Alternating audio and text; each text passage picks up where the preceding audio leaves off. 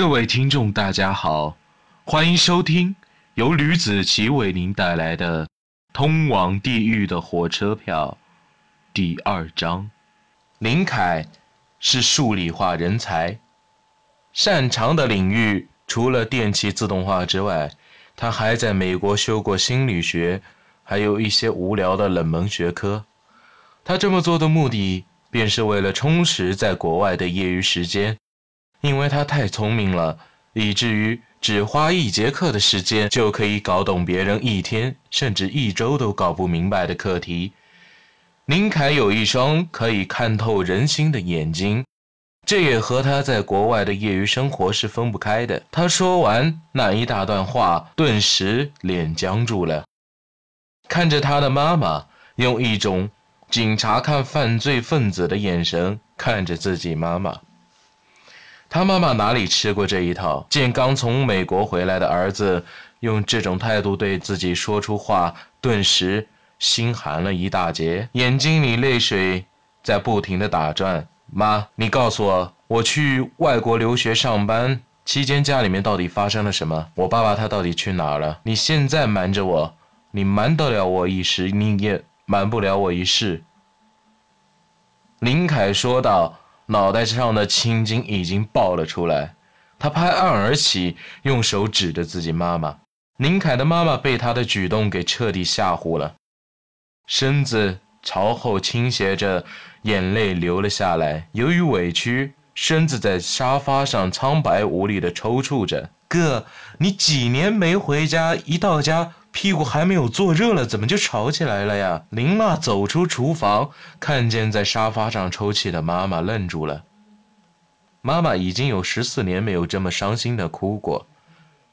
哥，你怎么回事？妈妈怎么惹你了？林娜，妈妈她不告诉我，你说，爸爸他到底怎么回事？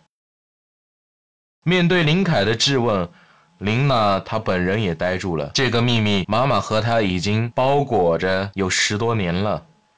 如今就要被揭穿了，把粉嫩脆弱的那个秘密即将要曝光在阳光下了。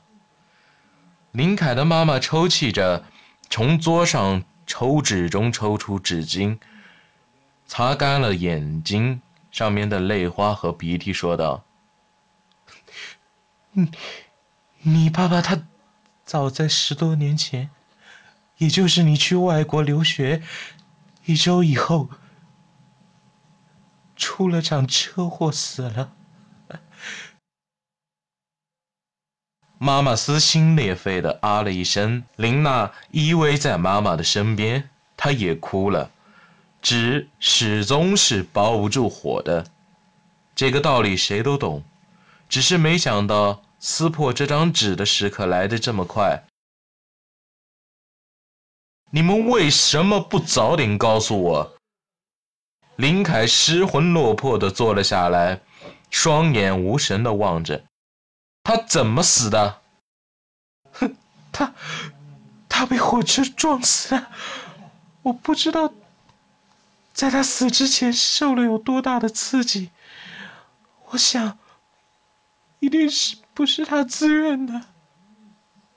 妈妈，她委屈的说着。林凯仰起头，这是他的习惯。每当流下眼泪的时候，他都会仰起头，把眼泪给倒回去。他是老实人，虽然受大学的教授喜欢，可是他总喜欢一个人独来独往的。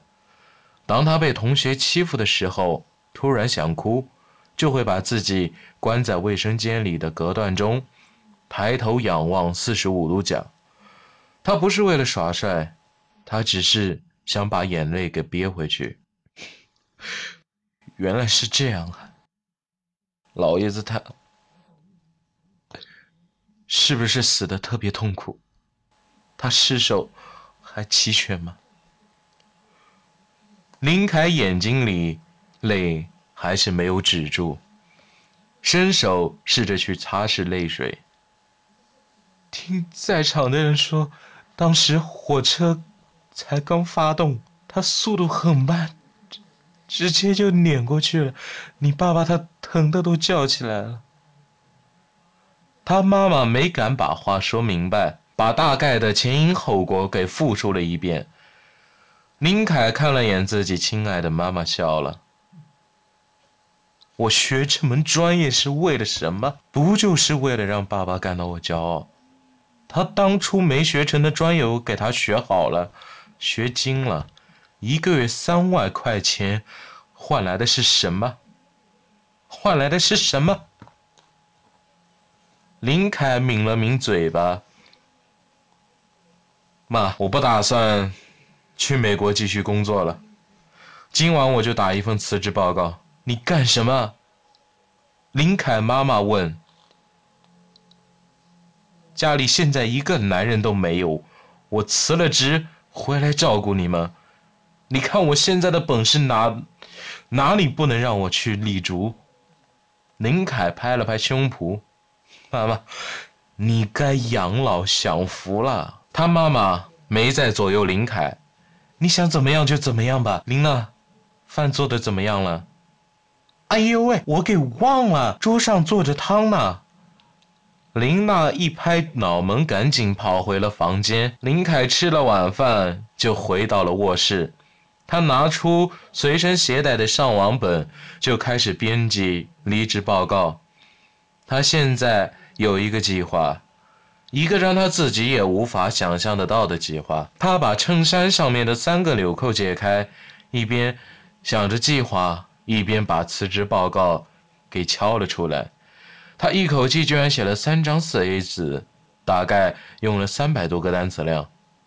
写好了之后，翻了个墙，送给了老板的邮箱中。他做完这一切，躺在床上，拿出了一根烟，叼在嘴巴里。他眼睛越睁越大，白色的眼球上居然以肉眼可以看见的速度布满了血丝。叮咚一声。他上网本拿了过来，打开，调出了邮箱。邮箱里是他老板给他的回复：不允许的几个英文字母刻章，大大的印在最后一个页角处。他拿出手机，用网络电话给自己老板打了个电话。喂，没有为什么，林，你给我一个充分的理由。既然你想照顾你自己的父母，那么。我给你一个长假怎么样？一个月够不够？带薪怎么样？一般的薪资。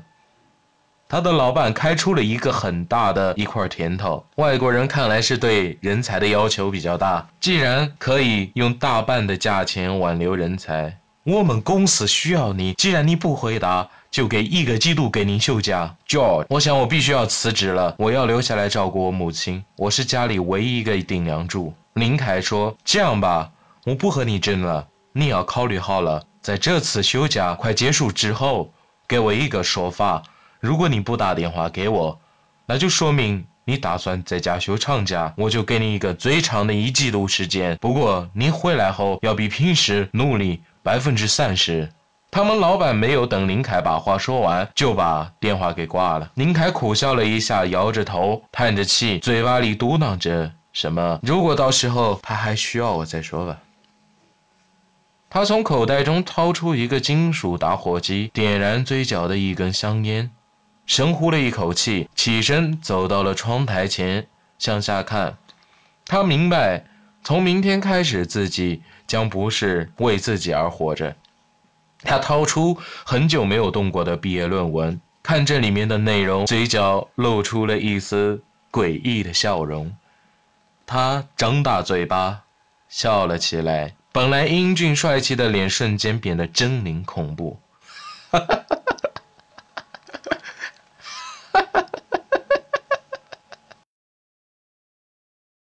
那晚，他在纸上做了个草图。一忙就忙到零点。